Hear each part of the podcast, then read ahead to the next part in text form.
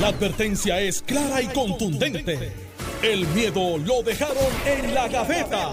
Le, le estás dando play al podcast de Sin, miedo, de Noti1630. 9 y 11, les saluda Iliana Rivera de Liz, aquí en el programa Sin Miedo con el gobernador Alejandro García Padilla y el senador nuevo progresista Carmelo Ríos. Buenos días. Buenos días, Ileana, a ti, al país que nos escucha, a Carmelo, que está listo aquí para hacer el primer lanzamiento.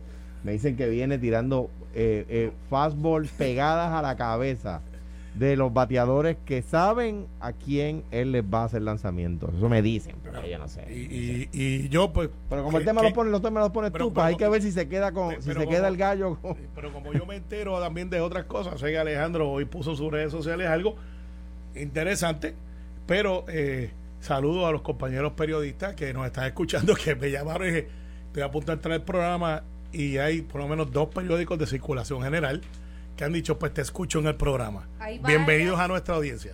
Pues muy bien, Muy hay, bien. Siempre hay bienvenido. varias Muy controversias, espero que ustedes se comporten. Porque ¿Para a veces son como incontrolables. Si sabe cómo me pongo. Exacto. No, pero para que puedan este hablar de todo lo que está pasando y pues, son muchos temas que, que están en discusión. Está tu pelea con, con Elizabeth Torres. No, no es mi pelea. eh, Mira, mi pelea. No, no, no, es pelea, no, no. Lo que pasa es que hay gente que, pues, y, y si quieren entrar, entramos esto rápido. Saludo a la gente de, de Añasco, que ayer hicimos la primera reunión de reglamento del PNP, 155 firmantes, de donde ella hizo campaña y donde más de 70 personas, de alguna manera eh, muy humilde, eh, se sintieron este, que, le- que necesitaban explicar que se habían equivocado. Pero ese no es el argumento. Eh, se han equivocado con Elizabeth y de lo que ellos habían hecho como campaña, pues ese fue uno de los headquarters de ella en Añasco para hacerle campaña a favor de esta idea. Pero como yo les dije a ellos, y te lo repito al aire, el hecho no es ese. Aquí el hecho es que una ciudadana electa como delegada para un asunto inendelegable, que es el asunto de la igualdad y el derecho, y usted puede estar en contra a favor, pero es una ley, donde hubo una elección, donde hubo una campaña, y donde usted levantó la mano derecha o la izquierda, si es de su preferencia, y juró que usted iba a defender los postulados de la igualdad de los puertorriqueños y puertorriqueñas. Usted puede estar a favor o en contra, pero ese es el hecho histórico. Usted es delegado o delegada para representarnos en Washington, no en Puerto Rico, en Washington, y complementar lo que es las funciones de la comisionada residente sobre el estatus. Pero ella ayer hizo un video y ella explicó en qué consiste sus luchas. Bueno, Mencionó eh, tres que tiene que ver, incluye hasta la perspectiva de género. Bueno, eso no estaba en la campaña el- y, y eso no quiere decir que no lo pueda hacer. Eh, usted puede entonces utilizar las herramientas que usted tiene para luchar lo que usted cree y no hay problema. Pero si yo soy como legislador del distrito de Bayamón como lo soy, no puedo ir a representar la gente de Ponce que no es de mi distrito. Porque mi entorno por el cual salí electo, la gente que votó por mí, son los de Bayamón, Guaynabo, Cataño y, y, y así, toda baja. O sea, yo no puedo ir e irme a una comunidad en Bayamón, en Ponce, y decir yo soy su senador, porque no lo soy. Yo puedo hacer legislación que afecta a todo el mundo. A favor, obviamente, esa es la pretensión. Pero cuando usted es delegado de la estadidad, tanto así que algunos le llaman hasta cabilderos, porque tienen que ir a cabildear, de la estadidad, no le dicen de la representación de los puertorriqueños en Washington. Usted tiene que hacer dos cosas. Tiene que hacerlo en Washington, porque allí es que se está llevando la lucha y la batalla, y tiene que tener un compromiso full time, no puede ser part time, porque eso fue lo que se le exigió, y para eso fue que hicieron campaña. ¿Qué sucede? El hecho mayor es que desde esa posición usted tiene una obligación mayor de la que tiene un ciudadano que no es electo.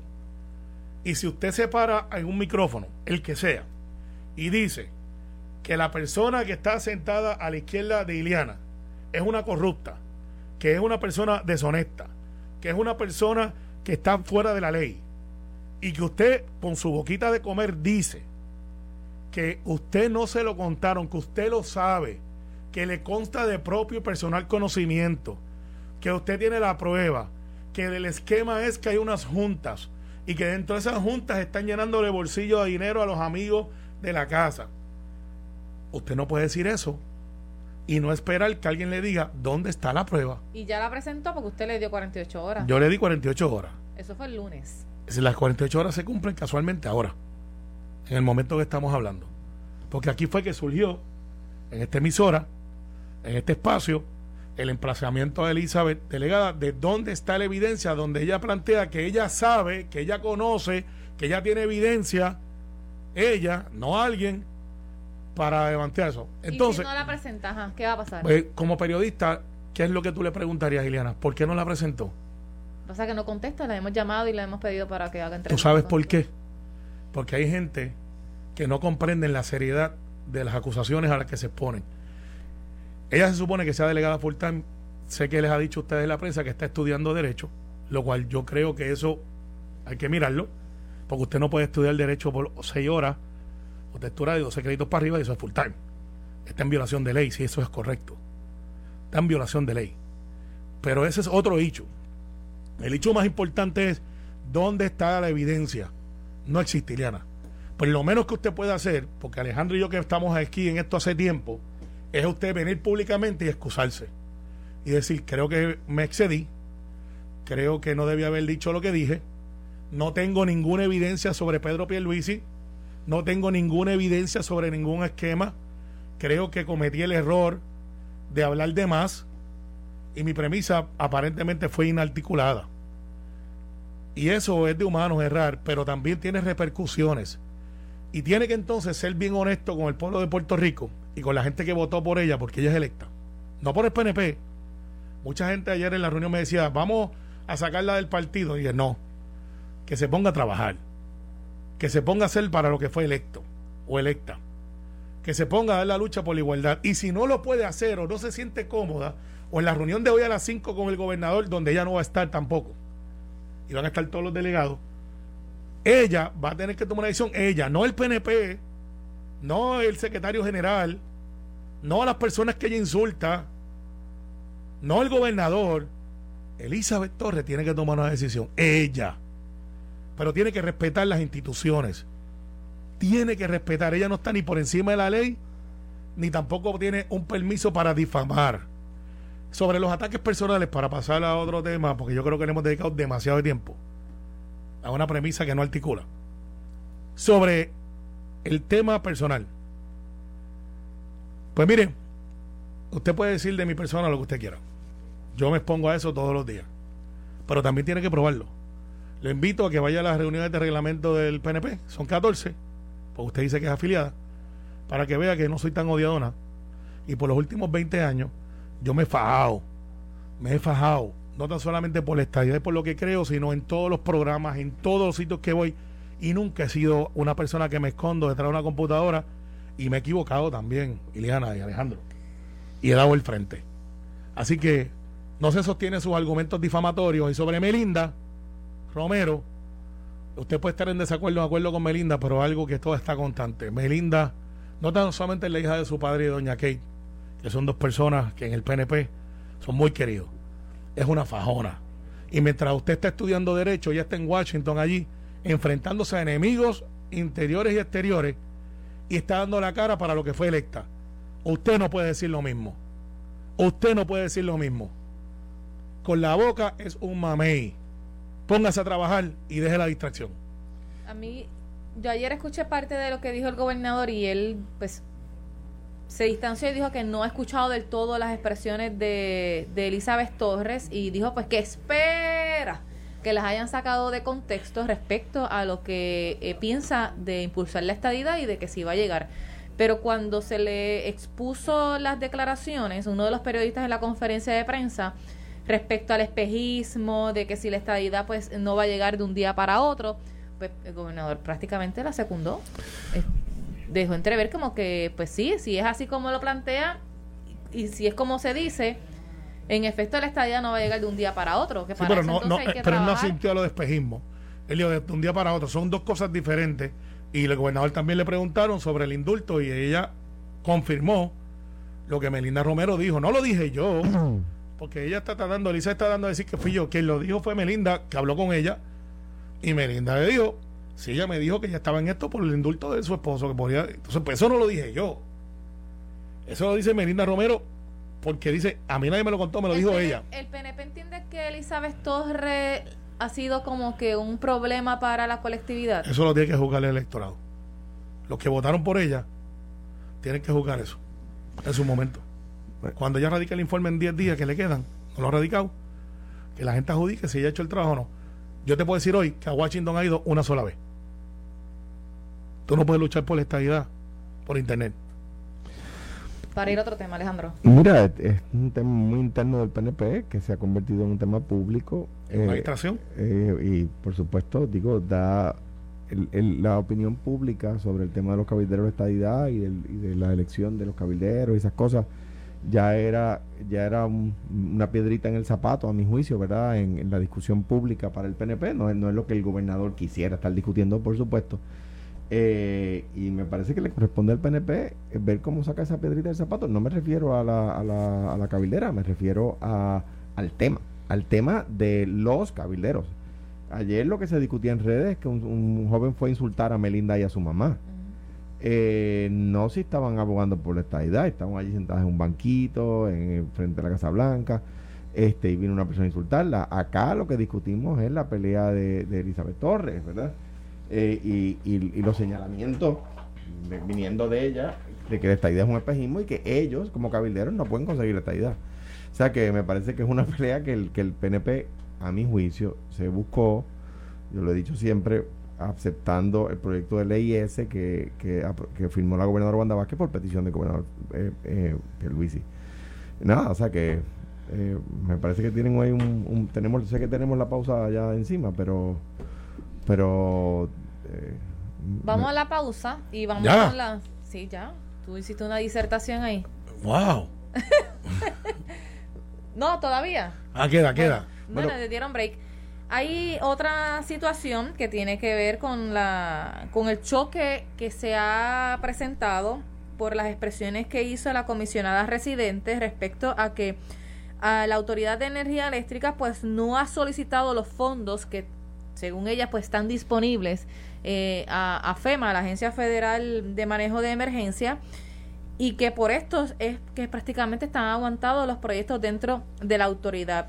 Por otro lado, ayer el director de Cortree pues emitió unas expresiones respecto y él establece que una vez culmine la fase respecto a, a la identificación de esos proyectos que están todavía en, en arquitectura e ingeniería, que son unos 65 prácticamente. Pues luego de eso, que culmine esa fase, pues la autoridad debe presentar al CORTRI la factura por los trabajos realizados y entonces se procede a realizar el reembolso correspondiente a los trabajos realizados. Y prácticamente hay como que una un, choque de, de, de, estrategia o de las gestiones que pues que dice la comisionada residente pues que no se están ejecutando pero el ejecutivo, por voz del director, pues dice, mire, sí, están todavía en la etapa de arquitectura e ingeniería y hasta tanto entonces la autoridad no termine esa fase, pues los fondos no se pueden eh, desembolsar, que sería prácticamente pedirle un reembolso a FEMA, ¿no? ¿Qué ustedes piensan de, de, de cómo se está dando ese proceso y si...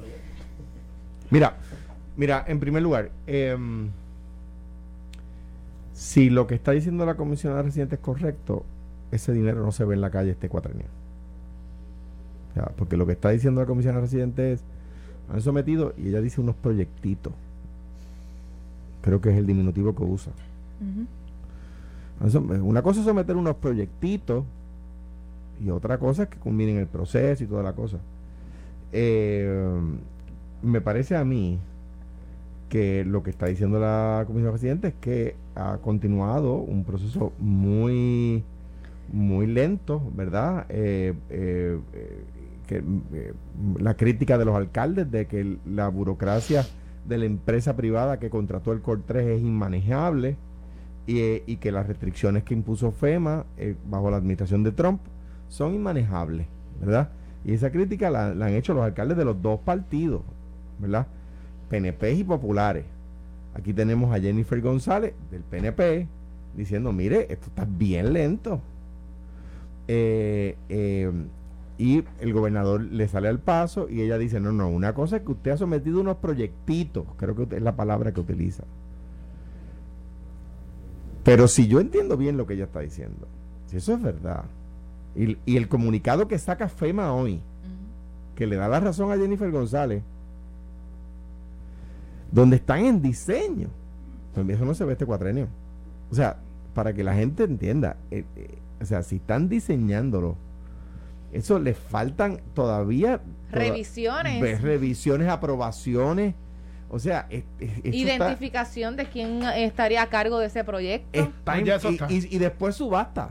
Eso está en pañales, pero es que es un proceso de, nuevo súper riguroso.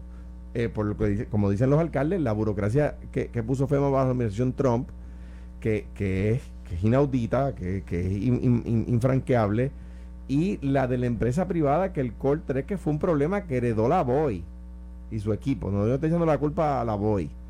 Eh, que, la información que, tenemos que ha mejorado muchísimo desde que la BOI lo tiene. Pero que, pero que como quiera es una empresa incapaz. Entonces, ¿qué pasa? No es culpa de la BOI.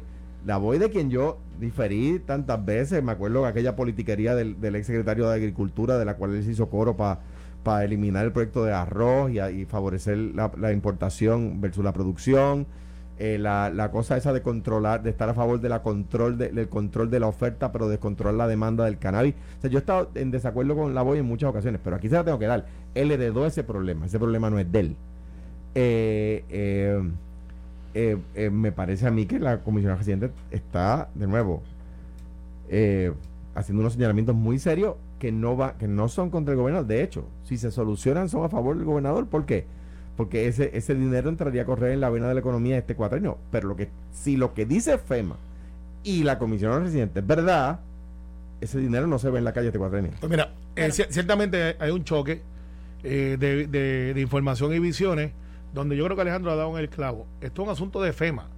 Lo que pasa es que hay unos hechos que son irrefutables, que es que en septiembre del 2020, eso más o menos hace menos de 10 meses atrás. Es un asunto de FEMA, pero si tú no le presentas, que va a No, no, ahí, ahí que va. Es de FEMA y corte. Y, de corte, pero aquí es que va. Hay una serie de, de fechas que yo tengo aquí obviamente porque sabía que este era un tema y me eduqué sobre qué es lo que realmente está pasando. Pues explícalo después de la pausa, Carmelo. Claro que, entonces la gente en menos de tres minutos cuatro, porque yo sé que hay otros temas por ahí. No, y también detrás de esto que busca Jennifer González. Vamos a la pausa. Estás escuchando el podcast de Sin, miedo, de Noti1630. de la mañana, Iliana Rivera de Lisa, aquí en el programa Sin Miedo con Alejandro García Padilla y Carmelo Ríos. Estábamos hablando sobre esta controversia que se ha generado sobre el choque por las gestiones de la Autoridad de Energía Eléctrica y que en efecto pues FEMA confirma que lo que ha estado planteando la comisionada residente de que no hay unos proyectos sometidos para que se, ¿verdad? se, se, pague. Y, y, menos, bien breve, esto es técnico, pero hay que explicarlo. Eh, como dije, en septiembre se ponen los 10.7 billones. Recuerden que la autoridad debía como 16 billones eh, de dólares y vale 9. Esto de FEMA, que es una aseguradora, entra y no es a lo loco. Entonces, para hacerle un contraste de cómo se puede comparar, en Luisiana todavía están gastando fondos de FEMA de hace 9, 10 años atrás. Porque son bien lentos, bien burocráticos. Y Trump pues, fue un impedimento, y aunque gente diga que no, lo fue. Y se nota la diferencia ahora. Entonces, ¿por qué se nota la diferencia ahora bajo la administración Biden? FEMA entonces aplica lo que se llama FAST, FAST con 2A, que es que brinca un montón de cosas burocráticas y tiene varios, varias, varias, varios layers. El primer paso, se somete el proyecto con estimado de gasto. El segundo paso, se somete el proyecto del 30% de desarrollo. Analizan impacto ambiental y realizan primer reembolso. O sea, tú ya ahí en la primera fase, por ahí es que estamos. La segunda y tercer y cuarto paso, que es que se somete el 60% del diseño para reembolso. Y entonces, cuarto paso, se somete el 90% de diseño para reembolso. Al día de hoy, lo que se ha sometido y aprobado son 100, 100, 107 proyectos. O sea, no podemos decir que son proyectitos, eso es, son 107 proyectos. Eh, de estos 74 ya son aprobados, este es el número, y sometidos al primer paso FAST, que ahí es que habla Alejandro de que eso está en diseño, y, esto puede haber sido dos años después. Para terminar, sobre este asunto de, de FEMA, ciertamente tienen que ser mucho más ágiles y estos proyectos no se hacen en seis meses. Pueden durar de 18 a 24 meses en construcción pues estamos hablando de proyectos de microredes, eh, lugares, estado ambiental. Lo importante es que viene y que se está moviendo bajo la administración Biden como antes no se había movido. Y quizás tenemos que prepararnos y decirnos la verdad. Puede durar 3, 4 años. tres, cuatro años y quizás más. Eh, o sea, que la gente debe prepararse para que no, no, va a seguir, no, no, va a seguir mejorando, pero para completar los 10.7 billones en construcción puede durar años, esa es la verdad. Pero se está moviendo la cosa y la autoridad tiene su responsabilidad. Ahora, último, último, último, último, último reseñalamiento. 20 segundos. No importa si usted está de acuerdo con mi ideología o no. Doña Kate Donnelly de Romero y Melinda Romero son mujeres, como cualquier otra mujer.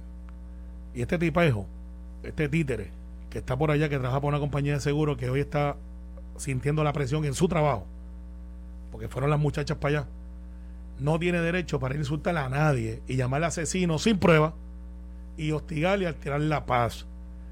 Y yo quisiera que todas las mujeres en Puerto Rico repudiaran contra doña Kate, que fue primera de Pama, que tiene una condición de salud que ya no es tan privada, eh, que le pasa una condición que le pasa a muchos envejecientes en Puerto Rico, pero que aunque parezca que no está, tiene conciencia. Y que una persona que venga a decirle que su marido, que su esposo, y le dio todos los adjetivos que no vale la pena eh, repetir, merece repudio del colectivo feminista, aunque usted no esté de acuerdo con la estadidad. Son mujeres. Y no puede ser que defendemos unas mujeres y otras no. Las escucho.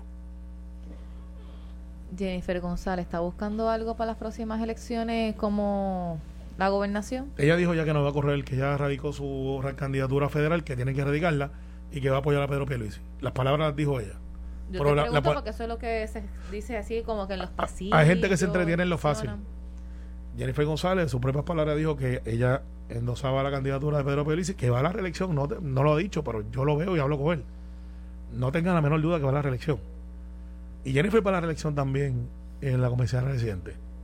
Y muy posiblemente no tengan primaria ninguno de los dos. Bueno. Eso es un hecho.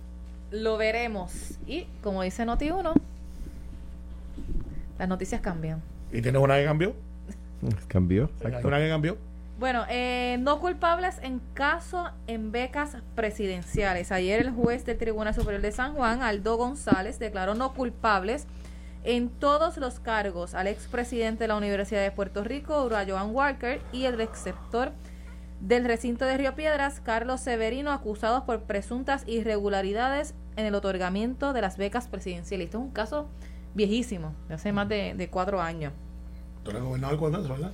Yo era gobernador cuando empezó eso, se radicó el caso después. Pues ese caso ya cerrado, y, y pues no, no, no hubo causa contra, contra estos Mira, en primer lugar, mi felicitación a los medios que hoy están atendiendo este tema, porque lo atendieron. Hay otros medios que atendieron el tema cuando surgieron las acusaciones, pero ahora que salieron inocentes, pues se quedan callados, ¿verdad? Eso es una irresponsabilidad que los medios de comunicación, algunos medios, tienen que asumir si quieren un mejor país, ¿verdad? En segundo lugar, la mentira llega más rápido, pero la verdad llega más lejos cuando vi el veredicto de inocencia, saltó a mi mente eh, una novela que leí hace más de 30 años que se llama La, insoportable levedad del ser, porque eso es lo que sufren los, los, tres o cuatro profesores de derecho de la UPI que crearon un chisme porque no, soporta vivir, no soportan vivir a la sombra intelectual de otros profesores. Esa es la verdad. No hay nada más peligroso en el mundo que un acomplejado. Y, y, peor que un acomplejado, es un grupito de acomplejados, ¿verdad? Eh, y fueron allí a, la corte a hacer un chisme. O sea, una cosa, profesores de derecho que se supone que sean personas, ¿verdad? Digo, en otra época. Pero, ¿le hicieron caso a ese chisme? ¿Quién le hizo caso al chisme? Bueno, fiscalía. El, el, FEI. El FEI. Entonces, bendito. los que abrieron, investigaron y acusaron. Para fabricar un caso. O sea, el FEI hay que mirarlo. No tiene. fabricaron un caso. Bendito sea Dios, pero míralo. O sea, no tenían prueba. O sea, el FEI hay que mirarlo, ya eso no aguanta más. Y, y, y, me da, me da, eh, bendito, han sometido a su mejor fiscal. A su mejor fiscal, una persona buena. Allí a tratar de convertir un chisme en caso. Pues mire, usted le puede dar, le puede dar a Perry Mason. Usted puede coger a, a, a Elliot Ness y darle un chisme para que lo convierta en un caso y no se puede convertir un chisme en un caso en la corte. Un chisme es un chisme. Y allí unos acomplejaditos, ¿verdad? Unos, unos, nenes, unos nenes de chisme eh, que, que, no, soportan, ¿verdad? El, el complejo pues los pobres trataron de llevar esto lejos, pero no, no, no aguanta más, ¿verdad? Y cogieron a dos personas como lo John Walker y a, y a Carlos Severino, que son dos personas decentes e íntegras. Ningún. Vaya, bueno, los dos independentistas. Y yo los estoy defendiendo. Los dos independentistas. Y les trataron de fabricar un caso. Y allí fue el, el licenciado este eh, eh, eh, José Andrés Fuente y el licenciado Frank Torres Vidá, Viadá, Viada. Y, le, y, llevaron a los testigos, profesores de derecho, los llevaron a la escuela. O sea, Tonito Andreu y Torres Viada cogieron a, los a, a, a, los, a los chismosos y los han llevado a la escuela los llevaron a la Pero mira lo que dice la fiscal Fuster. Lamentablemente, los actos de corrupción que permean en nuestra sociedad ya están prácticamente institucionalizados. Pues, pues mira. Eh, Ante situaciones como esta quedan impunes cosas que evidentemente se hicieron fuera del marco de la ley para beneficiar a unas personas aparentan tener el visto bueno con estas determinaciones. Bendito porque, o sea, con estas determinaciones prácticamente está diciendo que el juez Aldo González parte de la corrupción institucionalizada. Azulma, le, Azulma, que es una buena fiscal, le han, le han dado la encomienda de coger un chisme de facultad y convertirlo en caso. O sea, eso es lo que pasa allí. El FEI hay que revisitarlo. Yo cometí el error de no hacerlo. Les creí cuando, les, cuando me fue, me dijeron de su, de su pulcritud y la verdad es que, que, están, que están cada vez peor. El, el, FEI se ha dedicado a este tipo de esquemas. Pero esas son unas declaraciones bien serias. Yo las estoy diciendo, pero ahí está. Es que no, pero se fundamentan en la determinación que a un juez le tomó 30 minutos. O sea, porque era, mira, sentaban un testigo, Ileana. Mire, y, y, esta persona, sí, esa persona me llamó. Ah, no tengo más preguntas. Y viene la defensa. Mire, ¿no es verdad que también le refirieron qué sé yo cuántos otros casos? Ah, bueno, sí, eso es verdad también. ¿Y verdad que la decisión fue unánime? Ah, sí, eso también. ¿Y por qué el FEI no preguntó esas cosas? Ah, porque esas cosas exoneraban. El FEI la sabía, pero esas cosas exoneraban. Y de nuevo, de nuevo, una buena fiscal que le encomendaron convertir un chisme en un pleito. El FEI, cuando lo cree Hernández Colón, se crea como una institución seria, no para esto no para coger chisme eh, y, tratar de sacarles punta. O sea, entonces de repente, tú, tienes... Bueno, pero no pueden decir, bueno, hay casos que se ganan y hay casos que se pierden, se investigan, se someten, se presentan unas evidencias y, eventualmente el tribunal las adjudica. Y, cuando yo pierdo un caso en corte, tengo que decir, no estoy de acuerdo con la determinación de la corte, por eso es la determinación de la corte, ¿verdad? No que hay corrupción institucionalizada. Tú, ah, eso son expresiones muy fuertes. Que, que jadique, Jadique contra, a ver, a ver, ¿contra quién va a jadicar? Ah, pero lo que pasa es que en el FEI no están acostumbrados a coger presión. Entonces, pero mira qué pasa. Te voy a decir qué es lo que pasa. Las personas que los chismositos querían atender no, no eran los acusados, no había pruebas. Ni contra ellos ni contra otros. Pero una vez habían levantado el revolú, eh, de nuevo, sus complejos eh, los los, maltrataban. Mira, en La insoportable levedad del ser, que es la, novela de la que empecé hablando, eh, que es una supernovela de Kundera, eh, Kundera eh, pues trata, ¿verdad?, las circunstancias de un individuo que sus dudas existenciales en torno a la vida y en torno a todo, le, lo llevan a tener unos conflictos sexuales extraordinarios estas personas de las que estoy hablando lo que tienen son unos conflictos intelectuales extraordinarios. Porque, porque por inteligentes que son, que lo son, no logran salirse de la sombra de árboles más grandes que ellos. Y que cuando tú te quieres salir de la sombra y no puedes de un árbol que es demasiado grande, pues ellos decidieron tratar de talar el árbol. Y no tenían muñeca para talar el árbol. No tenían antebrazo para talar el árbol. En este, en este contexto, trataron de crear un chismecito y de, de nuevo, ¿cómo duermen ahora? Uno de ellos, de, hecho, familiar de gente que se hizo rica con el Partido Popular. y de repente vienen ahora con esas dudas existenciales. Este, eh, que, es una cosa terrible. Mira. Terrible. Que, que de nuevo, pues caen al, al nivel del chismecito y el, y el, y el, y el rumor del pasillo y la bobada. Y el FEI se prestó para eso. Otra vez, otra vez, le pasó con el, con el alcalde de San Lorenzo, Joe Roman. Y, y cogieron golpes hasta en regla 6. Y, y uno puede empezar a enumerar el caso. O sea, no, no tiene lo que, lo que, lo que le han encomendado a Zulma, que de nuevo es una buena fiscal y la respeto, fue convertir un chisme en un pleito. Y eso, y eso no, es que no hay forma. No hay manera. Como abogado tengo que decirte que es bien atípico que en el primer día que pasen prueba del saque el juez diga aquí no hay evidencia. Eso, eh, y sobre todo un caso en casos cuando... Sí, eh, eh, es bien atípico. Eh, porque por lo general los jueces, en casos que tienen alguna relevancia pública, y este es uno de ellos, eh, pues se toman su tiempo para analizar los hechos y las controversias. Y, y yo como abogado tengo que decirte, cuando tú sometes una sentencia sumaria, pues, para ni siquiera llegar, es porque tu caso es tan fuerte y las estadísticas están en contra de que usted tenga una sentencia sumaria a su favor, a menos que no sea irrefutable. Y que la otra parte casi se entregue. Eh, aparentemente la prueba que desfiló no era la que quizás uno cuando la ve en el papel, porque esto surge como una, una investigación legislativa de Chayán Martínez. Sí. Chayán investiga, que es lo que hacen los legisladores, eh, refiere, Chayán no acusa a nadie, él dice, mira, que hay unos hallazgos de unas becas que se dieron, eh, que fueron... Se refirió al chisme. Eh, no, bueno, no, refirió a los hallazgos. Eh, le- el epíteto de chisme se lo pone Alejandro, obviamente, dentro de su análisis. Pero él dice que hay una evidencia que pues, aparenta de que hubo unas irregularidades para otorgar unas becas a un grupo de personas y excluyeron a otros. Y de ahí pues salieron eh, varias ramificaciones. eh, hasta Manuel Natal estuvo envuelto de carambola porque uno de sus mejores amigos estuvo en las becas. Que había sido independentista, que había sido asesor mío, líder obrero, que hizo muy bien su trabajo. Arturo Ríos, escribano. Eh, no tiene ninguna relación con los ríos de acá, pero A ver, Dios sí, sí. no, no, no la tiene. Una vez y yo hablamos. Un tipo bueno, una, No, no, no, una no. persona capaz que... Difiero de él totalmente, no puedo decir otra cosa. No, uno puede diferir. Yo puedo diferir de ti en muchas cosas, pero no voy a decir que por tú eso, eres una mala por, persona. por- por eso yo no, nada. yo no puedo decir este Arturo es un- una mala persona. No, no puedo decir. Bueno, No, No lo puedo conozco. decir que es una buena persona. Pero- By the way, que renunció a la beca por, por, por la vergüenza a la que lo estaban, lo estaban sometiendo este grupo de, de, Creo, creo de que nuevo si, de acomplejado. creo que si le preguntas a Carlos Mercader y a Antonio Maceira, te dicen lo diferente porque ellos tuvieron una- un asunto con ellos ahí.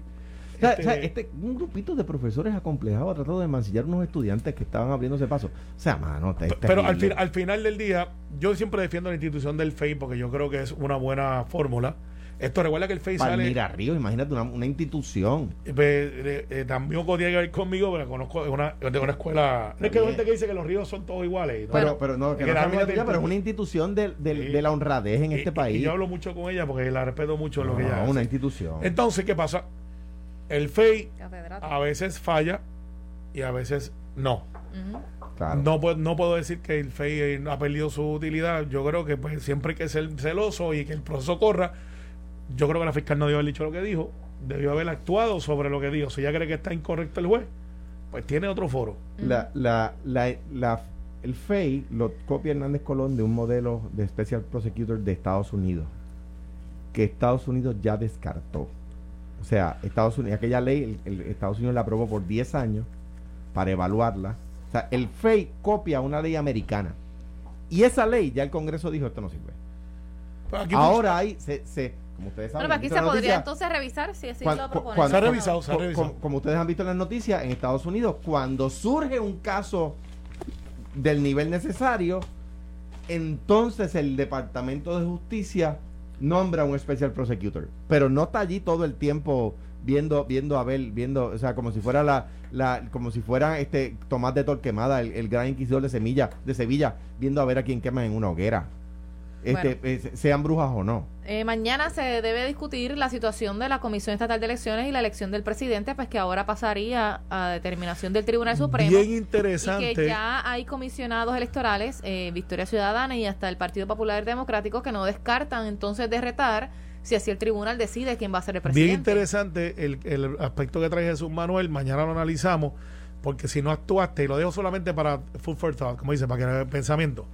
Si usted no actuó, eso lo inhabilita de tener standing para llevar el caso, si es que hubiese o pudieran llevar el caso. O sea, si usted como Senado o Cámara no hicieron nada sobre el proceso y ahora reclaman que no, que no puede ser el Supremo, que tiene que ser la legislatura, mañana en el análisis, porque va a estar interesante. Bien, pues, hasta aquí llegó sin miedo. Súper importante. Esto fue, el podcast de Sin, miedo, de Noti1630. Dale play a tu podcast favorito a través de Apple Podcasts, Spotify, Google Podcasts, Stitcher y notiuno.com.